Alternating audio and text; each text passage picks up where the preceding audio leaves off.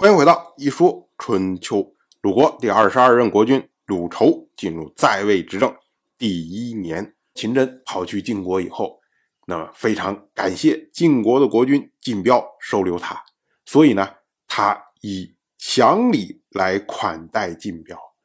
那秦真因为带的车非常多，所以呢，他在黄河上用船搭成浮桥，每隔十里放置一些车辆，结果。从秦国的雍都一直排到了晋国的绛都，就是说车太多了，没有办法一次哗全都驶到绛都里面去，那搞不好把绛都都给塞满了。所以呢，他就沿途分别安置这些车辆，但是这样的话呢，他要取东西就很麻烦，就要车一个一个轮流的往前传，把这个东西送过来。那按照古代祥礼的习惯。一般呢是先由主人来敬酒，称为献，再由宾客回敬，称为坐，然后呢再由主人先酌酒自饮，然后劝宾客饮用，称为酬。酬必然主人要赠送宾客礼物，也就是说，哎，你喝酒给面子，我送礼物给你。那这个礼物呢被称为酬币。那一献一坐一酬合在一起，称为一献。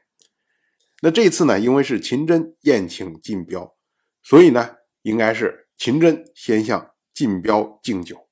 那晋彪呢要回敬，然后秦真呢再酌酒自饮，然后送给晋彪礼物，然后让晋彪来饮酒。结果直到这次宴会结束。秦真反复派人去取酬币，有八次之多。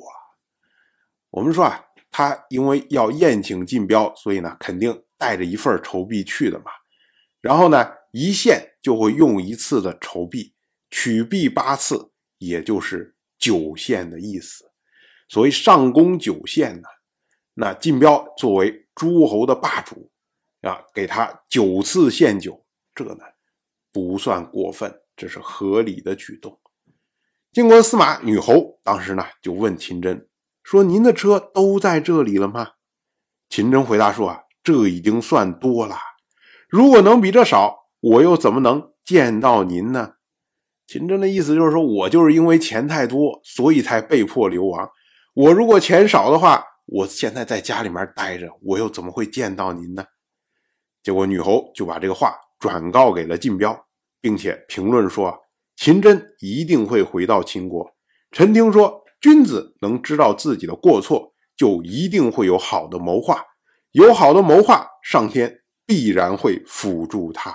秦真呢，紧接着又见到了晋国的执政大夫赵武。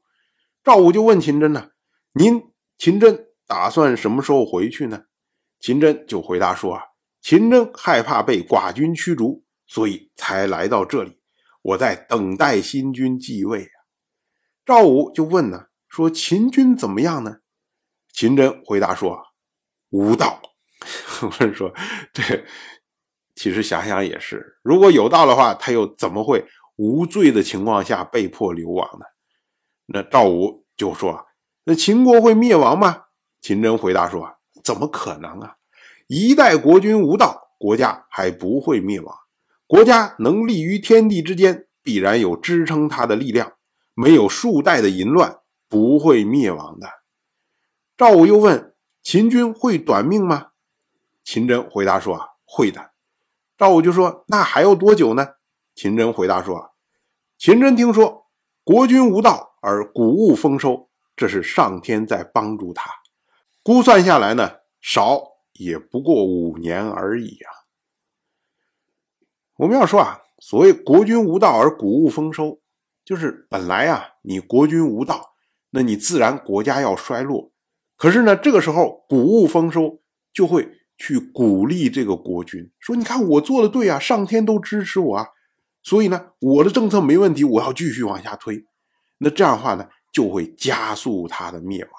所以秦真才会说：“国君无道而谷物丰收，这是上天在帮助他。”就是帮助这个国君赶快灭亡的意思。那赵武呢？当时一听，哎呦，还要五年呢。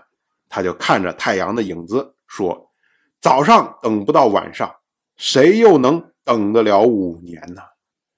我们要说啊，赵武这两三年间呢，时不时的就会冒出来这种懈怠的语句，让别人一听就觉得，哎呀，这个人是不是要出问题啊？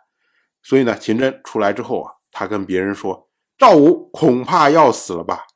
主持民众大事，既想混日子，又急不可待，还能活多久呢？”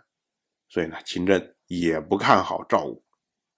当然，我就这么一说，您。就那么一听，感谢您的耐心陪伴。一说春秋的第一本图书《惊泽》已经正式出版，《惊泽》收录了从春秋开篇到郑国国君郑务生去世的春秋故事，加上多篇的番外回声以及年表、人物关系图、春秋经原文等辅助内容，方便大家和音频参照阅读。有兴趣的朋友，快去公众号“一说春秋”看看吧。